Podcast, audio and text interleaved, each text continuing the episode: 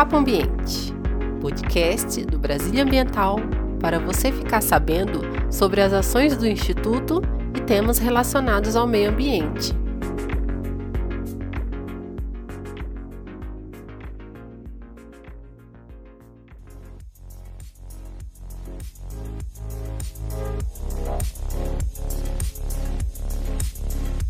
E em mais um episódio do Papo Ambiente, temos como convidado especial o chefe da Unidade de Educação Ambiental do Instituto, biólogo, educador ambiental e escritor Marcos Paredes. Neste bate-papo, ele vai nos contar como funciona e a importância da pedagogia ambiental voltada não apenas ao público infanto-juvenil, mas também para a população de um modo geral. Eu agradeço a oportunidade dada pela equipe do Brasília Ambiental em falar aqui nesse podcast sobre educação ambiental aqui no Distrito Federal. Esse assunto tão querido por mim e por muitas pessoas e que tem uma equipe fantástica que está a fim de trabalhar nesse tema. Obrigada, Marcos, por atender ao nosso convite. Gostaria que você nos falasse um pouco deste tema que é tão relevante do ponto de vista educacional. Educação ambiental é um ramo da educação não formal, né? Que é aquela educação que a gente não aprende na escola, que a gente chama de educação formal, matemática, português. E a educação não formal é essa, a religiosa, a educação no trânsito, né? Até agora, com esse tempo de pandemia, essa é a educação social, a gente saber respeitar os outros. E a educação ambiental é basicamente a gente saber respeitar o meio ambiente e valorizar e saber a importância dele e para que, que ele existe. Então, a educação ambiental visa conscientizar as pessoas para uma vida mais harmônica em meio da natureza. Sensibilizar para que a gente respeite as plantas, os animais, todas as vidas, todos os seres têm o mesmo direito de estar aqui do que nós. No âmbito do Brasil Ambiental, qual a função da unidade de educação ambiental? Mais especificamente, dentro do IBRAM, a gente tem algumas atribuições que são mais evidentes, né, que é o próprio licenciamento, a fiscalização ambiental. A gente também tem a, o cuidado e a gestão das nossas unidades de conservação e também instituída no nosso regimento, na nossa lei de criação, a educação ambiental, que é a atribuição de muitos servidores. Então, todo, todo servidor do IBRAM é, do Brasília Ambiental no caso, é um, é um educador ambiental. Né, em especial aqueles que estão na área finalística, né, desde o fiscal que vai lá e aplica uma penalidade, ele tem uma um papel educador também, né? Os agentes de parque que também estão lá na frente, né, vendo todo dia as pessoas, eles educam as pessoas de uma maneira que como que a gente deve se comportar numa área preservada, numa área ecologicamente bem protegida. E dentro desse grupo todos tem a gente que a gente trabalha com muita felicidade, muito prazer, muito gosto muito de trabalhar nisso, a educação ambiental, que ela faz projetos e ações específicas de educação ambiental, seja para atender um agente de parque, seja para atender uma escola, seja para atender uma comunidade, seja para atender até mesmo uma família, né? Mas a nossa ideia é que a gente seja um multiplicador a gente está aqui para cumprir a lei. A gente tem duas políticas, a política nacional, que é o PNEA, que é a 9795 de 99, e também a política distrital de educação ambiental, que é o PDEA, que é 3833 de 2006, que a gente vamos dizer assim, obrigado a seguir o que está na, política como executor da política feita pela Secretaria de Meio Ambiente a gente segue essa política dentro das nossas normas né, e nossas visões de educação ambiental. A gente se baseia na política de educação ambiental, na política distrital de educação ambiental.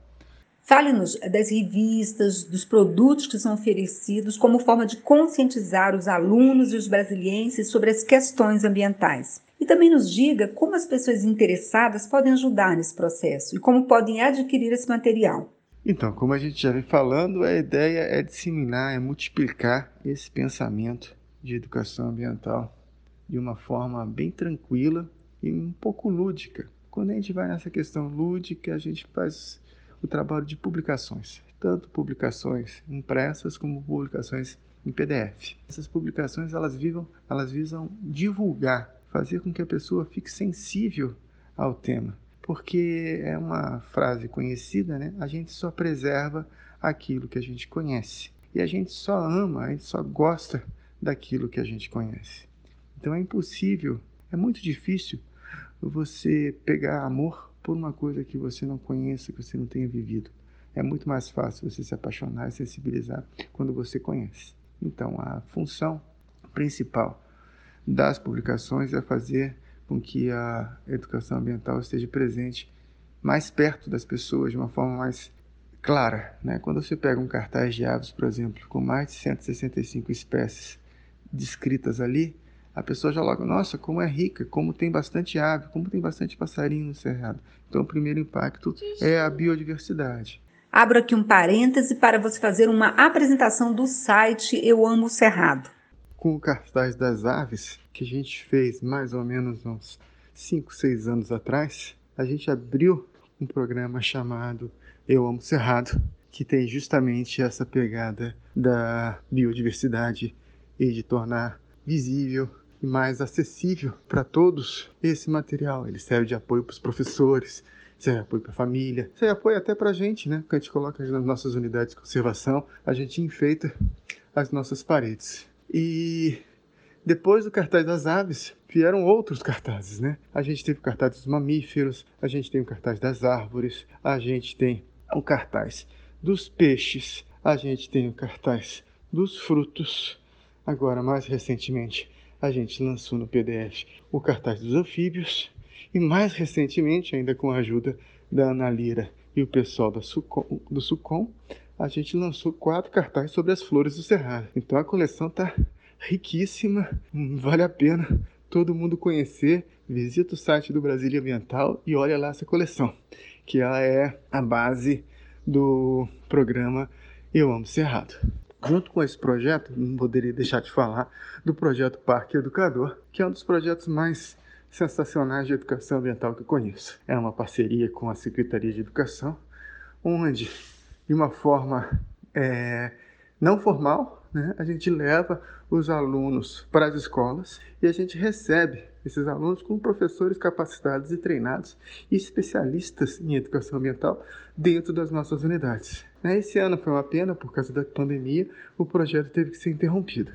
Mas ano que vem a gente vai começar com força total a gente já está com o recurso dos ônibus, a gente já está com os, os professores contratados, as escolas já conhecem os nossos projetos, conhecem esse projeto, sabem da beleza e do carinho que ele tem. A comunidade escolar gosta muito e é uma forma da gente levar diretamente, né?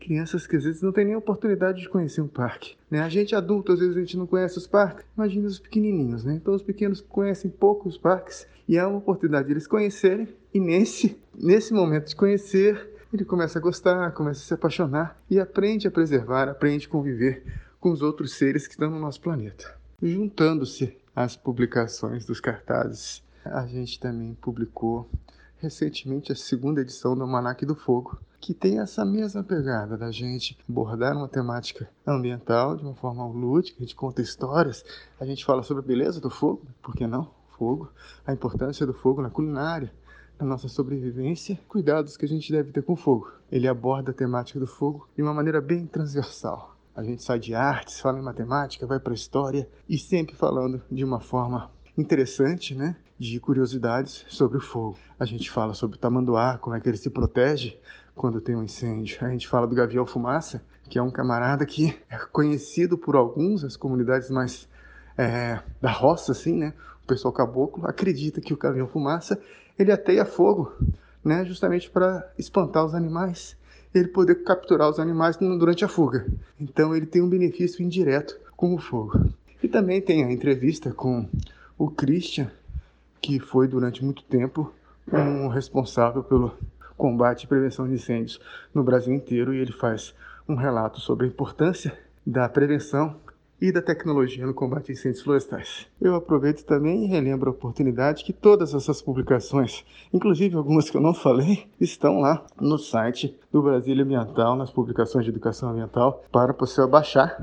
E também algumas delas, a maioria ou mais da metade com certeza, a gente tem impressa, onde a gente faz a distribuição dentro do Instituto. Né? Nesse momento de pandemia, essa distribuição está sendo bem mais seletiva. Mas ainda é possível fazer a distribuição com um agendamento, a gente separa o material e a pessoa vai lá no Instituto e busca o material que foi separado pela gente, tá bom? Fora, passando esse momento da pandemia, o, a educação ambiental, assim como o Brasília Ambiental, está de portas abertas para receber a comunidade, para conversar com todo mundo e poder compartilhar as ideias. Qual a importância do bioma cerrado para você? Para mim, e eu acho que para todos os brasileiros, para todos os seres humanos e para a vida no planeta, ela é uma importância ecológica, uma importância de ecossistema, uma importância de bioma. Né?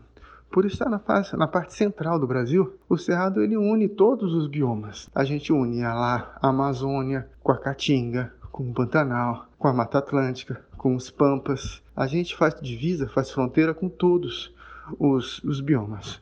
Então o Cerrado é um pouquinho de tudo. A gente tem características de floresta amazônica, a gente tem características de Pantanal, de Mata Atlântica, de campos, né? Então ele é um ecótono que a gente chama. Ele é um grande corredor, vamos dizer assim. E uma outra parte que é muito legal também do Cerrado é que ele está no Planalto Central. Planalto é alto, ou seja, a gente tem as terras mais altas do Brasil na área central, assim, de uma forma geral, não são picos, né? A gente tem o Planalto Central que é a parte alta. O que acontece com a parte alta? A gente é responsável por captar água. O nosso solo ele tem uma característica de absorver água muito rapidamente. A gente absorve toda essa água. E junto com outra característica das plantas do cerrado, que é estear raízes profundas, a gente consegue armazenar no nosso solo grande quantidade de água. E essa água, ela escorre gradativamente, lentamente, para todas as bacias do Brasil. Se a gente for olhar o cerrado como um todo, a gente abastece a água. Todos os rios, de todas as bacias, acabam tendo uma certa influência do cerrado. O Pantanal é evidente que ele é abastecido pelo cerrado. A Amazônia, né, toda a margem direita do rio Amazônia é abastecida pelo cerrado. Algumas partes da Mata Atlântica também são abastecidas cerrado quando a gente tem aí afluentes e rios importantes que nascem aqui no Cerrado, formam grandes bacias no Brasil inteiro. Então a importância do Cerrado está nessas duas, nesses dois aspectos. Ser uma mistura de tudo, a gente tem uma riqueza, uma biodiversidade. Como a gente tem um pouquinho de cada bioma, a gente tem um pouquinho de cada biodiversidade. Dessa forma, torna-se o Cerrado como o, o bioma mais biodiverso do Brasil. A gente tem de biodiversidade maior do que a Amazônia. Então a gente é muito rico nessa variedade de espécies, tanto de plantas como de animais. E a questão hídrica, né? Por a gente ter um solo que é capaz de drenar, a gente consegue absorver a água e manter a água no solo durante um bom tempo, a gente é considerado como o berço das águas. Um berço na forma de uma esponja cheia de água que vai pingando e vai gotejando essa água lentamente para o Brasil inteiro. Então, preservar o cerrado é preservar a água e é preservar a vida. Tivemos o privilégio de entrevistar Marcos Paredes, biólogo e chefe da Unidade de Educação Ambiental do Brasília Ambiental. Obrigada por sua participação, Marcos. Encerro agradecendo a oportunidade dada pelas Com. Agradeço também a cada servidor do Instituto, né? Porque a gente é uma grande equipe, cada um com, o seu, com a sua função. Não digo mais ou menos importante, todos são importantes, desde o presidente até a estagiária, a menina da faxina, todas têm o seu papel. E a gente, sem essas pessoas, sem esses braços, a gente não conseguiria fazer nada. Assim como é o Cerrado, que precisa de tudo. Né? A gente precisa de ter muita atenção com ele e todas as pessoas estão envolvidas, devem estar envolvidas com a preservação do Cerrado, sabendo e conhecendo a importância dele para a vida, para a saúde e para o bem-estar da gente do ser humano de uma forma geral. No próximo podcast, abordaremos sobre a flora do cerrado. Papo Ambiente é uma produção da equipe da Assessoria de Comunicação do Instituto Brasília Ambiental. Até a próxima!